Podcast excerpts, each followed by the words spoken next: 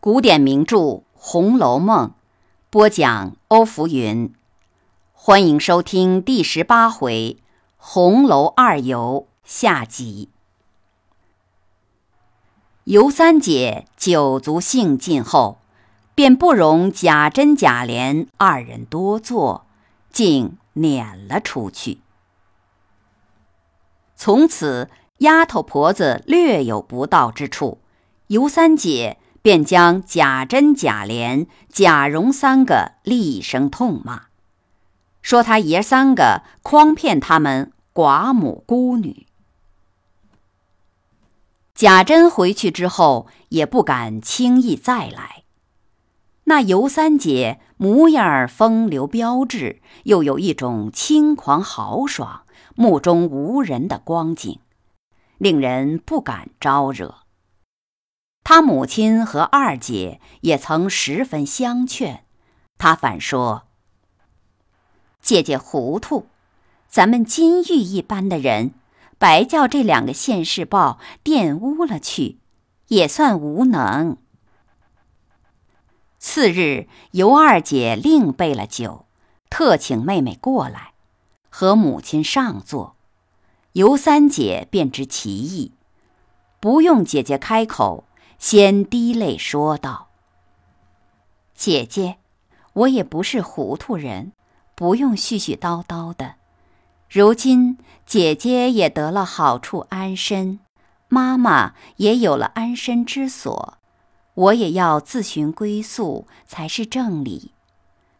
不是我女儿家没羞耻，一定得我捡一个可心如意的人才跟她。”姐姐横竖知道，不用我说。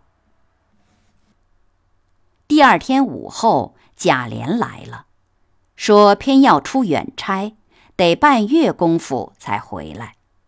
尤二姐说：“你只管放心前去，这里一切不用你记挂。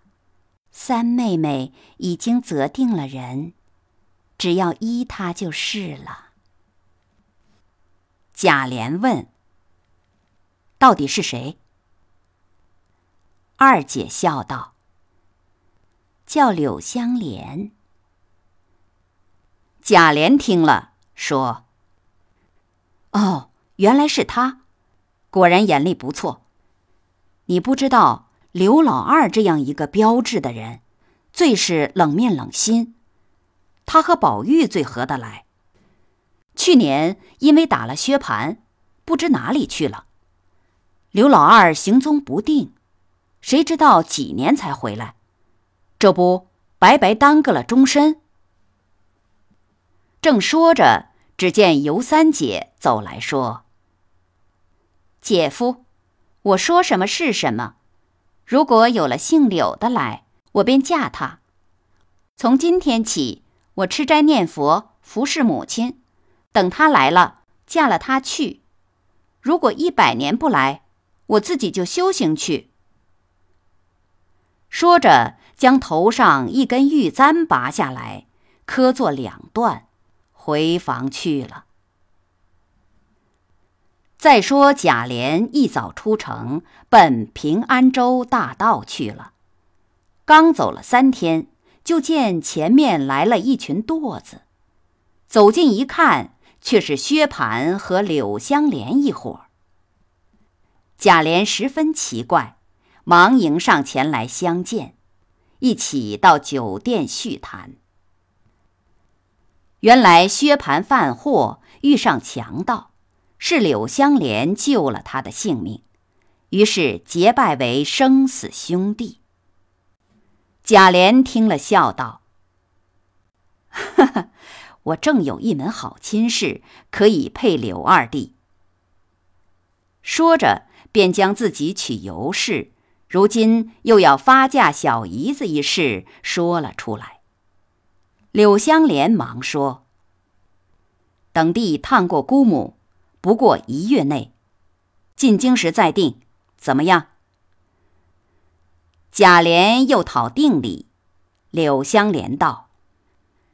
地无别物，只有这个鸳鸯剑，乃帝家传代之宝，请二哥拿去做定礼。说完，大家又饮了几杯，才各自上马作别。再说尤二姐操持家务十分紧肃，那尤三姐果然是个斩钉截铁之人。每天除了侍奉母亲，只和姐姐一块儿做些活计。贾琏在平安州办完公事，忙取道回家。他见了二姐、三姐，便将陆玉、柳香莲一事说了。又将鸳鸯剑取出，递给尤三姐。